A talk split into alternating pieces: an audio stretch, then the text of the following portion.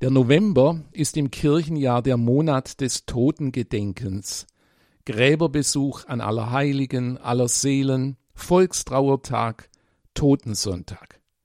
Draußen die Natur, die fallenden Blätter, die Herbststürme, all das erinnert uns an die Vergänglichkeit des Lebens, an den Tod. Liebe Hörer und Hörerinnen, ich weiß nicht, wie es Ihnen geht, ich liebe Friedhöfe, besonders die großen und alten in den Städten, mit ihren parkähnlichen Anlagen, mit den hohen Bäumen und den Friedhofsengeln, die immer wieder auf alten Grabmälern zur Betrachtung einladen.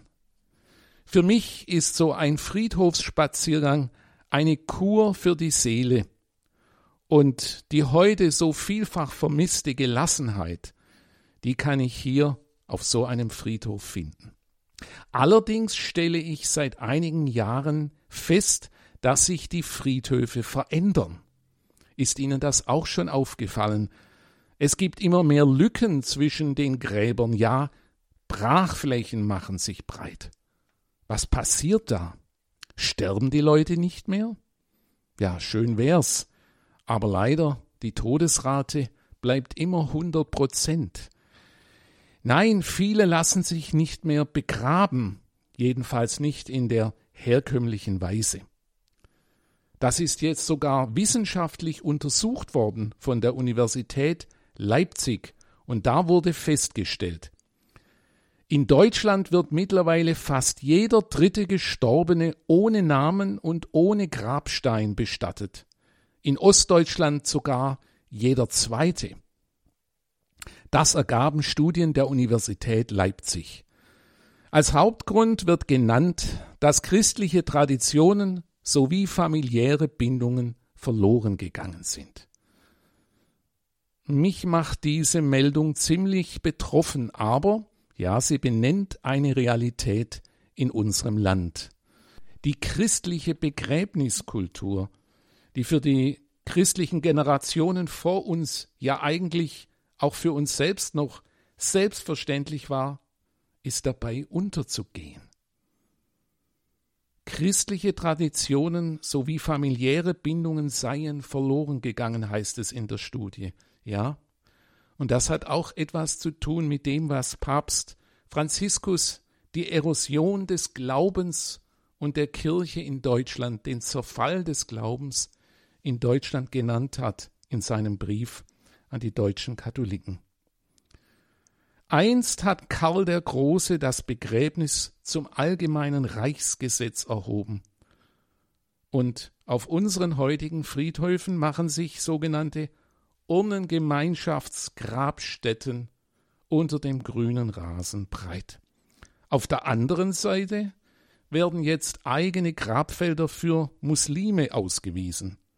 Denn für sie ist, wie übrigens auch für Juden, das rituelle Begräbnis und die bleibende Grabstätte sehr wichtig, ja sakrosankt. Liebe Hörerinnen und Hörer, wie sehen wir das?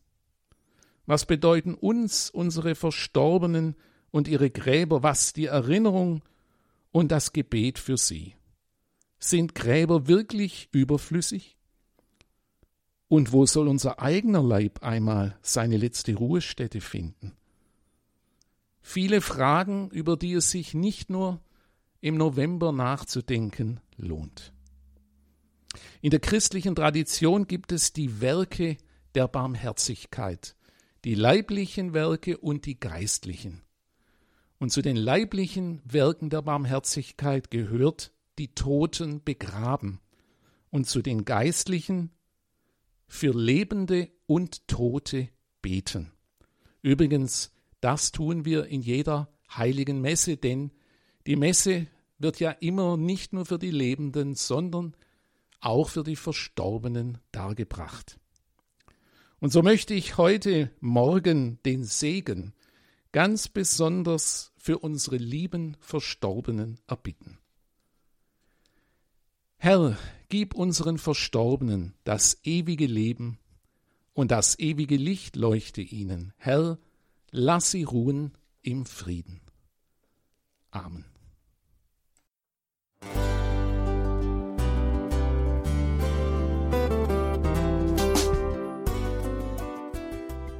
Liebe Zuhörerinnen und Zuhörer, vielen Dank, dass Sie unser CD- und Podcast-Angebot in Anspruch nehmen. Wir freuen uns, dass unsere Sendungen auf diese Weise verbreitet werden. Dieser Dienst ist für Sie kostenlos. Für uns ist er allerdings mit einem nicht unerheblichen finanziellen Aufwand verbunden.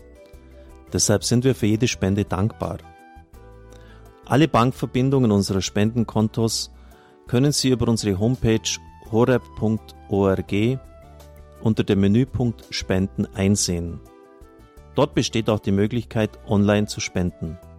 Natürlich nach den neuesten Sicherheitsstandards.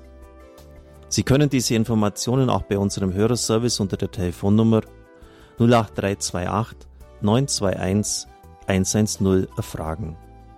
Ich wiederhole die Rufnummer 08328 921 110. Vergelt's Gott für Ihre Unterstützung. Ihr Pfarrer Kocher.